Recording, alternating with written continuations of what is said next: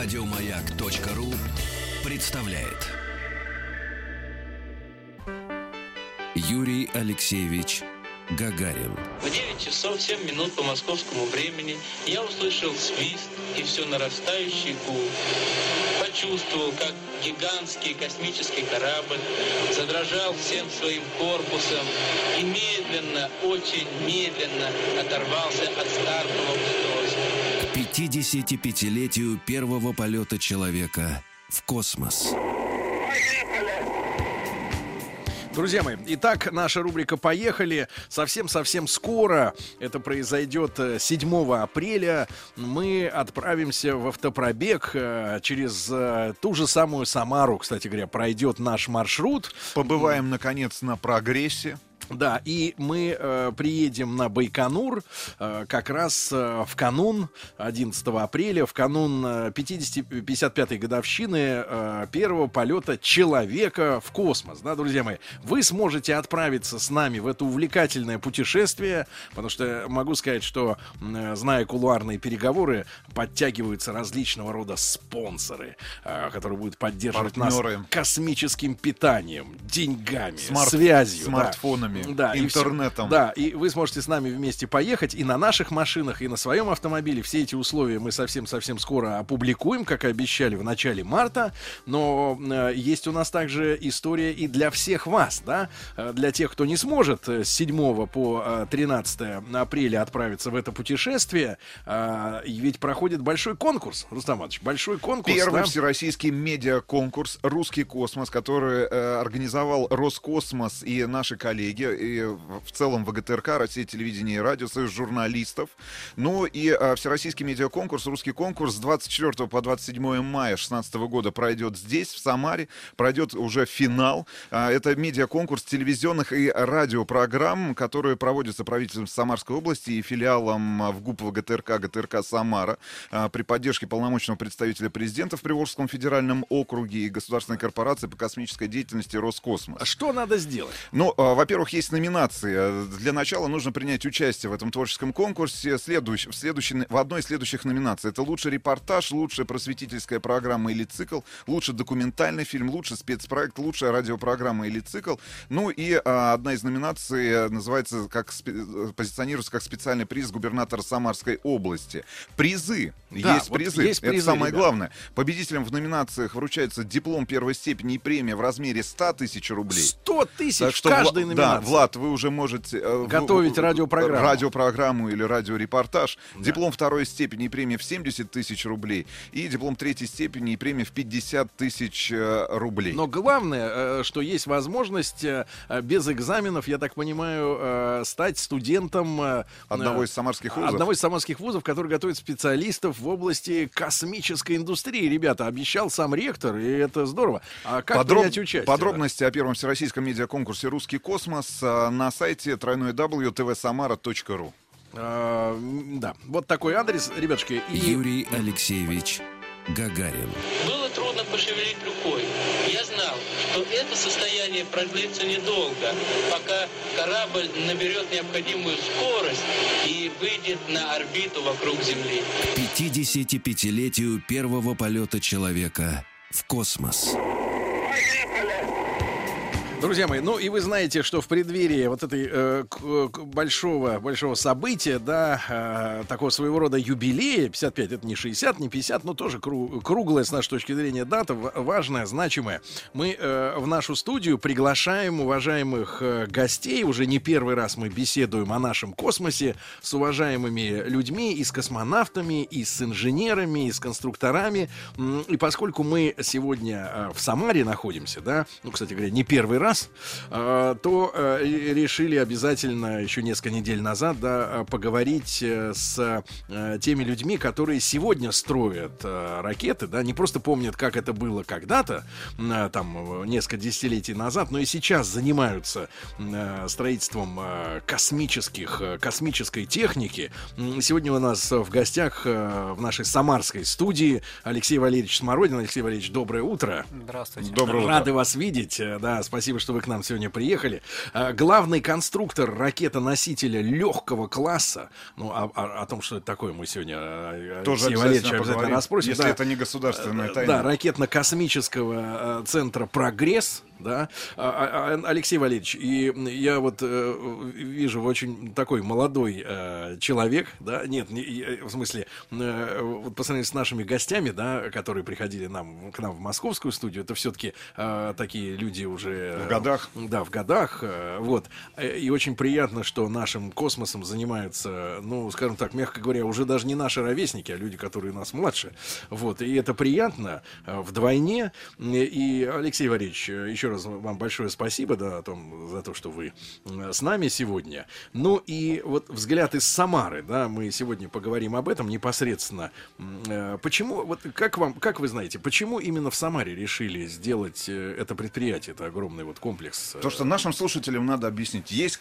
значит, ну, картинка медийная сложилась следующим образом, следующий пазл. Есть, значит, Байконур, есть Звездный городок, Да. есть город Королев. Ну, но это не все Звездный знают. город только Москва, Да. Байконур это Казахстан, да. Да. а вот Самара Самара. А в Самаре, ребята, строят те самые ракеты, на которых наши космонавты взмывают. взмывают Да. вверх. Почему здесь, Алексей Валерьевич? Ну, в свое время наш самарский завод был перевезен на самом деле из Москвы, из э, того же самого как бы э, Королева основное оборудование, хотя создавался он первоначально, как э, уже э, тоже, наверное, рассказывалось, как велосипедный завод Дукс, ну и дальше все это из Москвы переехало сюда.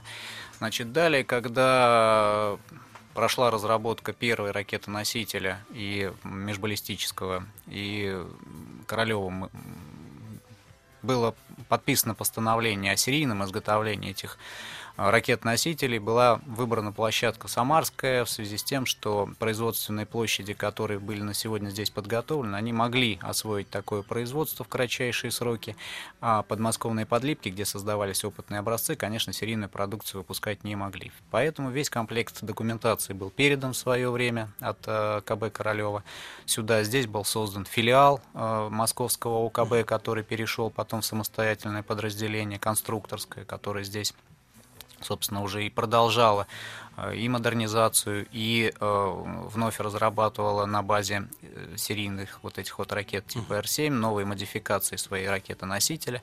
Позднее предприятие Самарское было подключено и к изготовлению ракет-носителя по лунной программе, и к изготовлению ракеты-носителя энергии. А вот сама передача документов и переезд оборудования, это какой год примерно? Какие года?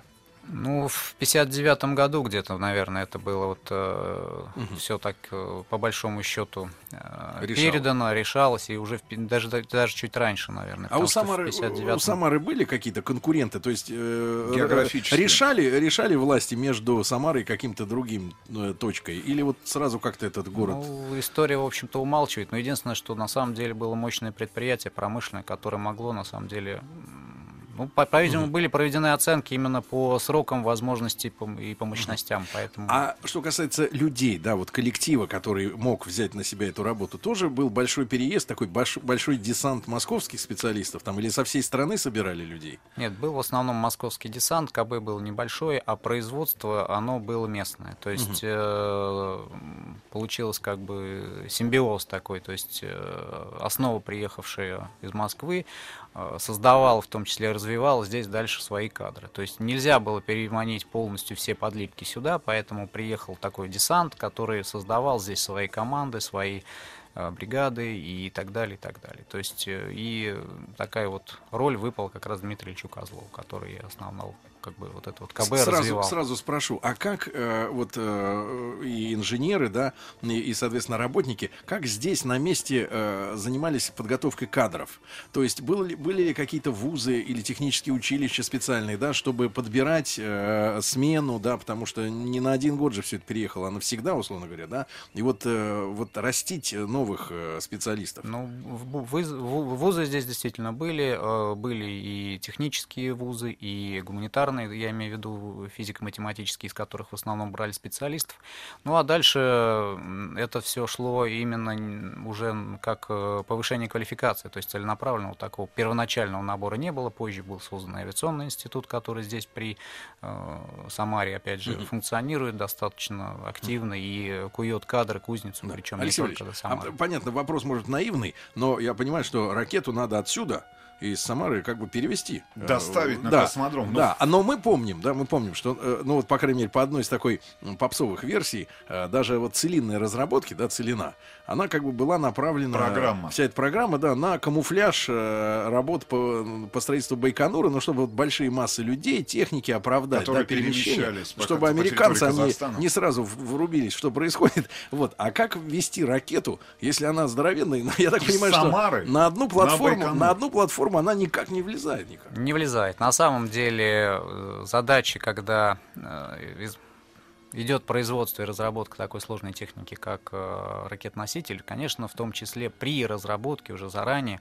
предполагается, каким транспортом и каким видом э, будет это все доставляться. То есть, когда мы говорим о морском транспорте, там мы говорим об одних габаритах. То есть, это вот э, ну, яркий пример французской Гвианы, который грузит и морским путем везет свою э, ракету-носитель на, в Гвиану, я имею в виду. Угу французскую. А наша ракета-носитель, она как раз и была разработана таким образом, с тем, чтобы обеспечить максимально Э, транспортировку железнодорожным транспортом, при этом э, фактически в стандартные легковесные вагоны, те, которые проходят по всем железнодорожным колейным путям э, с учетом всех стрелок, разворотов и так далее. Поэтому габариты и конструкция разрабатывалась таким образом, чтобы можно было ракету-носитель определенным образом разобрать, погрузить в стандартные, ну, условно стандартные, но специально разработанные под это вагоны и доставить обычным локомотивом до ну, космодрома. грубо говоря, с самолета шпиона У-2 было непонятно, что это вагон везет, например, например, э, там э, коров или ракету, да? Вот ну, сверху. примерно да. Примерно, примерно да, так, примерно да? Так. Ну и в, в помощь, наверное, нам вообще, в принципе, наша историческая реальность, что у нас ширококолейка, она может больше массу, да, взять на себя, чем европейские дороги. Ну, массу, да, но тем не менее у нас с вами есть и развороты, и стрелки, да. которые не обеспечивают mm. достаточно длинную Алексей Валерьевич, а нет базу военной тайны? Насколько частей ракету тогда разбирали? Не... Не, военной тайны в этом, конечно, нет. То есть мы на сегодня Но знаем... мы вам не скажем, Сергей. Нет, мы можем сказать на самом деле, на, на, в этом военной никакой тайны нет. Uh, у нас есть э, блоки первой ступени, то есть это четыре боковых блока, есть центральный блок, который... Uh, это как раз морковки. Это как раз вот эти двигатели, да, сочлененные, да? Так точно. То есть, значит, четыре морковки, четыре вагона. Uh, центральная ступень первого блока, она делится на две, как раз по два вагона, то есть так, 4 плюс 2, 6. Значит, блок третьей ступени, это седьмой, 7. значит, вагон. И у нас есть еще, не есть, а разрабатывается головной обтекатель, который, собственно, закрывает а, а, космическую главную часть, он делится также на два вагона, поэтому едет еще два вагона. То есть 9 вагонов теоретически умещается. Ну, плюс, плюс вагон-ресторан. Да. Но я вам больше скажу. На самом деле там 4 вагона ресторана примерно, в котором едут э, съемные элементы, комплектующие, э, значит, э, расходные материалы, те же самые, которые идут на подготовку и сборку ракеты-носителя, документация определенная угу. идет. То есть в целом вот получается где-то длинный, такой, состав. длинный состав. Машина есть с техпаспортом. С техпаспортом. Да-да-да. Друзья мои, Алексей Валерьевич Смородин у нас сегодня в гостях, главный конструктор ракетоносителя легкого класса ракетно-космического а, центра а, «Прогресс». Самара. Мы сегодня здесь, и мы сегодня говорим в рамках нашего проекта «Поехали» а, о космосе, о нашем как российском, обычно. да, как обычно и, в это и советском, Алексей Валерьевич. Ну, вот главный вопрос, э, который, я думаю, задают и все наши слушатели, да и мы с Сергеем. А, что необходимо было сделать, чтобы а, межбаллистическая ракета Р-7, которую создал Королев и которую серийно а, начал производить а, как раз Куйбышевский завод да, в конце 50-х годов, стала ракетоносителем? Напоминаю нашим юным слушателям, что Куйбышев это название Самары а после революции и до 90-го года. Да? Вот, э, что необходимо было сделать с точки зрения конструкции ракеты, да, каких-то инженерных вещей, я не знаю, живут. И чем вообще а, Р-7 глобально, и чем, давайте так, чем ракета отличается от ракеты-носителя? Да. Ну, и, что такое корабль? Потому что вот люди, мне кажется, ну, тоже... Это разные вопросы. Давайте сначала ракета и ракет-носитель. Ну, да, да, давайте, значит, тогда проще проведем небольшую аналогию. То есть, что такое э, МБР, на который улетел наш первый спутник? Значит, МБР. это... Между, да, значит, э, Э, масса спутника 56 килограмм была, если мне так вот примерно память не изменяет, то это максимальная масса, которую могла вывести эта межконтинентальная ракета э, на орбиту искусственного спутника Земли. Если мы возьмем массу космического аппарата, на котором летел Юрий Алексеевич Гагарин, плюс массу самого Юрия Алексеевича Гагарина, то есть это далеко не 56 килограмм. Поэтому с тем, чтобы вывести такую большую, большую массу в, на орбиту искусственного спутника Земли, э, потребовалось определенное придать ей еще определенную скорость. То есть для этого нужно набрать э, первую космическую скорость для большей массы. Э, с этой целью э, на баллистическую ракету была установлена дополнительная ступень, которая обеспечивала выведение уже большей массы. С чем это связано? Ну, это формула как бы закона Циолковского. Никто не отменял, что для выведения на орбиту нужно сбрасывать лишнюю массу. То есть, соответственно, добавилась еще одна ступень, поэтому сброс пассивной массы происходил уже по-другому немножко. И, соответственно, раньше? ну не раньше, там поменялось немножко действительно э, выведение всей э, ступени и самого космического корабля, сама схема выведения угу. вот этого. Соответственно, это позволило увеличить энергетику ракет-носителей и вывести уже космический корабль. Какие, собственно, еще такие вот это по крупному изменения, а мелкие изменения касаются, естественно, это установки э, пилотируемого корабля. Пилотируемый корабль подразумевает определенные Э, вещи, связанные с возможностью спасения угу. космонавта, с возможностью... И все это увеличивает массу. А, ну, естественно, естественно. Но это все это как бы реализовано с точки зрения э, уже аппарата, то есть угу. самого, то есть сама система жизнеобеспечения, она входит уже в конструкцию угу. аппарата. Алексей Валерьевич, а вот такой вопрос. А, а, а ракета, которая просто э, везет посылку в Америку, э, и ракета, которая выводит э, космический корабль на высоту, где он летает, да, они вообще на разную высоту поднимаются, да, между континентальной ракете не надо ведь так высоко не залетать надо, в космос, условно говоря, чтобы добраться до, вот, до да. территории вероятного противника. Да, да, в этом есть, э, ну, это сравнимо как. То есть, на самом деле, можно из пушки дострелить, там, ну, я не знаю, на определенное количество расстояния. И э, снаряд, пролетев по э, дуге, попадет в точку.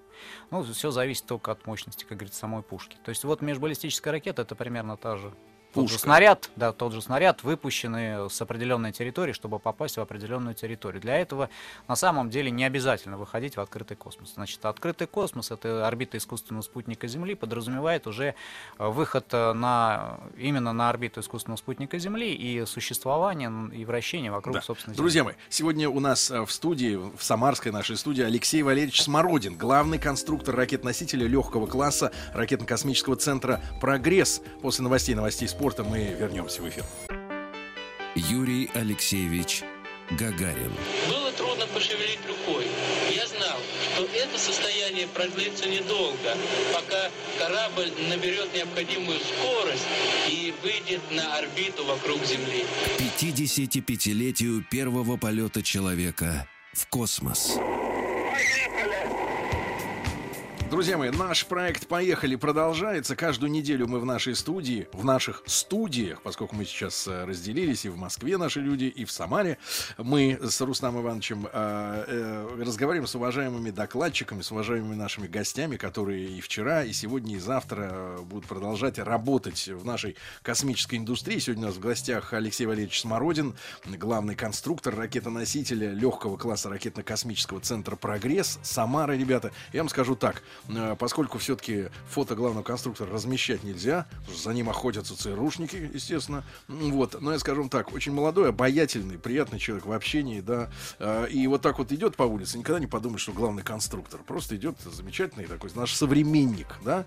Вот, Рустам Иванович, несколько слов буквально о том, как людям отправиться в наше путешествие к, на Байконур. А, ребят, само путешествие, сама экспедиция состоится в сроке с 6 по 13 апреля, с 11 уже марта мы начнем отбор участников участников, э, которые вместе с нами отправятся в эту экспедицию. Что можно сделать сейчас? Что нужно и что обязательно нужно сделать в ближайшие дни? Во-первых, сделать фотографию или снять короткое видео 15-секундное для, на Инстаграма. Тему, для Инстаграма на тему космоса. Да. Уже 9 числа мы вам расскажем, где это видео, где эти фотографии необходимо будет разместить. Каждый день мы будем отбирать четверых участников наших еженедельных суперфиналов. Все эти люди будут получать подарки от наших партнеров и космические смартфоны, космическая питания. Ну и каждый, каждую неделю мы будем отбирать по одному участнику, который вместе да. с нами проведет эту неделю в дороге на да. Байконур. Да, ну и придумать также лучший позывной для того, чтобы нам между машинами э, обмениваться, да, по радиосвязи, по радиоканалу. Э, к Алексею Валерьевичу возвращаемся, Смородину, да, главному конструктору.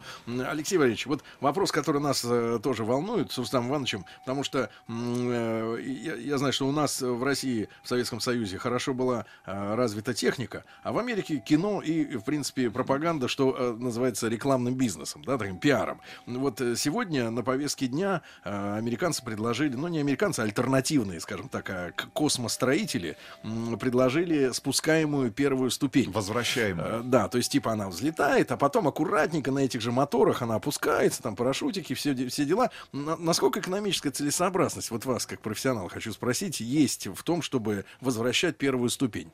Ну, давайте я все-таки скажу не об экономической, а технической uh-huh. целесообразности. Ну, во-первых, э, что хочу сказать. Э, задача, поставленная по возвращению ступени, действительно технически грамотно реализованная, уникальная задача, она ну, на самом деле достойна восхищения с точки зрения ее реализации. По целесообразности данного вида использования повторного первой ступени очень много спорит и давно достаточно спорит. Э, ярким примером является наличие многоразовых космических кораблей, которые были в Америке шаттлы, это наша альтернатива, и одноразовые, то, что вот мы сейчас э, используем, возвращаемые э, Союзы. Экономически, что можно сказать? Ступень, которая отработал для повторного использования, в любом варианте будет подлежать каким-то видам технического обслуживания. То есть это как ну, двигатель на машине, да, прошел ТО, значит, пройдет. Перебрать. Перебрать, да. Соответственно, определенные структуры, которые работают по этой переборке, должны дать определенные гарантии на возможность повторного ее запуска. Ну, как у нас история 10 лет назад была с винтами вертолетными. Их типа обновляли и ставили по документам новые. А это были БУ. Совершенно верно. Поэтому с точки зрения допуска и повторного запуска, это вопрос технически такой, он достаточно спорный и очень большая зона ответственности тех специалистов, которые допускают это а, ко второму запуску, к повторному запуску, назовем так, или там, к третьему, к четвертому. По экономической целесообразности могу сказать только одно, что технически э, вот на эту систему мягкой посадки, или как мы ее называем, приземления первой ступени, уходит э, определенное количество массы. То есть э, для космоса и масса и топлива, да, и масса и топлива это очень и очень важные вещи, которые чем эффективнее мы их используем, тем мы больше выводим полезные нагрузки. Поэтому на сегодняшний день возвращаемая первая ступень может съесть порядка 30-40% от массы полезной Тогда зачем нагрузки. они это делают? Что они, как, что они тренируют, испытывают? Ну, согласно бизнес-проекту, который позиционирует именно Алан Маск, он э, позиционирует именно как многоразовость всего этого э, многоразовость своей, своей ракеты с точки зрения ее количество запусков. То есть это как самолет. То есть, конечно, как он говорит, самолет одноразовый никто себе не будет покупать, типа Боинга, да, за несколько миллионов. Э, тем более два. Нужно долететь сначала в один конец, да, потом еще вернуться. Поэтому многоразовость самолетов и количество рейсов полетов самолета, оно оправдывает определенную и цену билета, и стоимость самолета закладывается, и э, сроки его э, активного существования, и, собственно, наработка. В зависимости от этих вот количества запусков экономическая модель должна быть таковой, что наличие потерь всех, вот, о которых технических я назвал, они должны быть компенсированы экономическими всеми вещами с точки зрения количества запусков этой ступени. Вот я думаю, что вся бизнес-модель подведена именно под это. То есть проведены некие расчеты и есть некая точка перегиба, которую при условии перегиба которой, значит, ракета будет действительно экономически более целесообразна, как э, многоразовая. Mm. Ну, а в целом техническая задача вот, приземления ступени, тоже как сам Маск позиционирует, значит, он говорит о том, что э, ни Луна, ни Марс у нас с вами не содержат атмосферы, поэтому посадка любого пилотируемого корабля должна осуществляться примерно по такой же технологии мягкой посадки с использованием самих двигателей ступени, потому что парашюты не работают системы, значит, ударные системы жесткого удара тоже могут, э, как сказать, и повредить и технику, и экипаж. Поэтому это как перспектива на отработку будущих кораблей, которые, возможно, могут приземляться на планеты без орбиты, угу. без э, среды. Алексей Валерьевич, ну вот диванные эксперты, а, которые молятся на этот а, проект Илона Маска, очень часто обвиняют а, нашу ракетную, ракетно-космическую отрасль в том, что та ракета, тот ракетоноситель, который мы сегодня используем для вывода полезной нагрузки в космос и тех же пилотируемых космических кораблей, это по большому счету та а, ракета Р-7, которую в свое время создал Сергей Павлович Королев. Ну, за, понятное дело, там за эти там 40, там 50 лет она претерпела некие изменения, но по большому счету вот они вменяют, что наша космическая отрасль не может создать а, нормальный ракетоноситель. Не который... нормальный, просто новый. Но, новый ракетоноситель. Потому что, потому что мы это, как... это обычная история. Нет, давайте так, мы как жертвы маркетологии вечно привыкли видеть на полках товар с лейблом I- New. iPhone 5, iPhone New. 6, iPhone Да. 7. Вот необходима какая-то новая тема.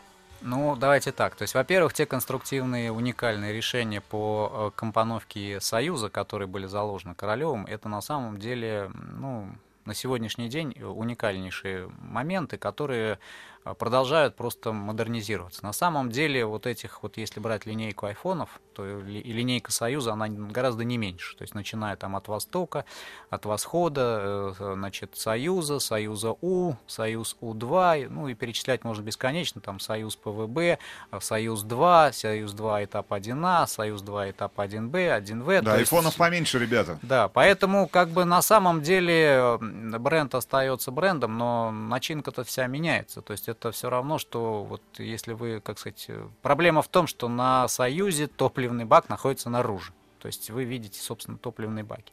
А если бы в машине топливный бак находился наружу, вы бы видели, что он тоже не меняется фактически. То есть он как был емкостью, так и остается. Хотя дизайн машины весь изменяется. Поэтому с точки зрения э, аэродинамики, естественно, то есть достаточно уникально все это. Значит, э, если говорить о том, что новое создается, на самом деле есть очень много проектов, которые предназначены на будущее и на перспективу под замену э, союза существующего. Э, Причем смотрится очень много вариантов, один из которых достаточно, на мой взгляд, тоже интересный. То есть это переход от э, топлива нашего обычного углеводородного керосина на сжиженный природный газ. То есть, соответственно, это как вариант брендовский такой. То есть может быть смотрят. слоган «Газпром. Топливо космоса». Великолепный слоган, да. То есть это как и один из проектов. заправка, и заправка в космосе обязательно. Да, Летающая. Поэтому как бы варианты смотрятся, варианты смотрятся, но при этом при всем, пока программа союзовская, естественно, ее никто не прекращает, потому что перехлест программ должен быть определенный. То есть нельзя закрыть одну программу, не сделав определенный задел по другой программе. Что касается вот массы, которые наши ракеты могут, в принципе, выводить в космос. Сегодня, может быть, об этом тоже люди с диванов думают. Нам э, нужны, в принципе, ну, ну, на порядок, грубо говоря, большие возможности для ракеты, чтобы поднимать какие-то грузы. Или таких задач просто сегодня не существует. Ну, тогда давайте вернемся все-таки, что такое легкой ракеты, главный конструктор. Значит, есть определенные критерии э, раздела э, средств выведения. Они делятся на вот легкого класса, среднего класса, тяжелого класса и сверхтяжелого. То есть вот как бы такая градация по ракетам-носителям. Соответственно, каждый из них э, определенную массу вы- выводит на орбиту искусственного спутника Земли. То есть что касается легкой ракет-носителя, то есть это аппараты там массой до 3,5-4 тонн. Средний класс у нас это порядка 8-9 тонн. Э, ну, там где-то до 12, может быть, дотягивает. Тяжелый класс там от 12 до 27, и сверхтяжелый это когда на орбиту выводится уже космический аппарат массой там до 75 и 100 75 тонн и 100 тонн. разом. 100 тонн разом. Так вот, на сегодняшний день э, можете оценить, да, как бы и посредством массовой информации, что космических аппаратов э, массой 160 тонн пока никто не делает, и, собственно, они нужны только на отдаленные полеты к тому же Марсу, если это будет прямое выведение. На самом Да и деле, то могут частями, да, выводить. ну да, значит, э, соответственно, собрать э, космический аппарат, который полетит на Марс на орбите, на мой взгляд, гораздо проще, тем более технологии уже отработаны. То есть мы же МКС... Как такую- конструктор. Как конструктор, совершенно верно. И для этого не нужно иметь э, средства выведения, вот достаточно сверхтяжелого класса. Поэтому э, ниша, как всегда у нас, как по распределению Гаусса, мы находимся в середине, поэтому и называется среднего класса. То есть вот средний класс на сегодня наиболее востребован, и это еще усугубляется тем, что у нас э, электроника не стоит на месте, она все уменьшается и уменьшается уменьшается, уменьшается. Поэтому если раньше у нас вся приборная реализация там по ракетам и по аппаратам состояла как аналоговая, перешли на цифру, соответственно, это все в разы уменьшилось. И это все ведет к уменьшению, собственно говоря, самого аппарата. Поэтому потребностей в более тяжелых средствах у нас как бы не очень много. Хотя те же самые вот... Э, Друзья мои, вот я ловлю себя на мысли сейчас, я уже так э, достаточно а много... Что космос — это тема, нет, которая затягивает? Нет, во-первых, во-первых, много комплиментов нашему гостю э, уже, так сказать, что для меня не характерно, обычно отгрузил, да. Во-вторых, вы знаете, вот есть пиарщики, да, есть люди, которые, ну, просто на наловчились говорить, да, условно говоря, наши конкуренты с Ивановичем. А есть люди, которым есть что сказать. И вот э, дело не в той уверенности, да, и не тех цифрах, там, названиях, аббревиатурах, которыми сыпет э, Алексей Валерьевич сегодня, да, но вы понимаете по речи, что человек занимается реальным делом. И на самом деле, безо всякого ура патриотизма, Алексей Валерьевич, хочу сказать вам большое спасибо. И всему коллективу. Да, за то, что вы делаете, потому что э, э, я, вижу, что, э, так сказать, есть люди, э, и главное для меня это, что люди молодые, да, которые разбираются в вопросах. Вот, которые решают эти вопросы. Да, да, да. И... и благодаря которым космос наш. Вот. Алексей Валерьевич, тогда просим вас передать наши искренние от наших слушателей э, пожелания э, именно, э, сказать, личного счастья и, и, и хорошей работы да, всему коллективу. Ракетно-космического центра «Прогресс». Надеемся, что увидимся с вами в апреле. У нас будет возможность оказаться ну, в одном из незакрытых для посещения цехов, для того, чтобы посмотреть, наконец, на ракету, на ракету-носитель. Да, и, и нам очень приятно было сегодня в эфире пообщаться с человеком, который э, строит наш российский космос. Алексей Валерьевич Смородин, главный конструктор, сегодня у нас был в студии в прямом эфире. Спасибо огромное. Спасибо. Спасибо. Еще больше подкастов на радиомаяк.ру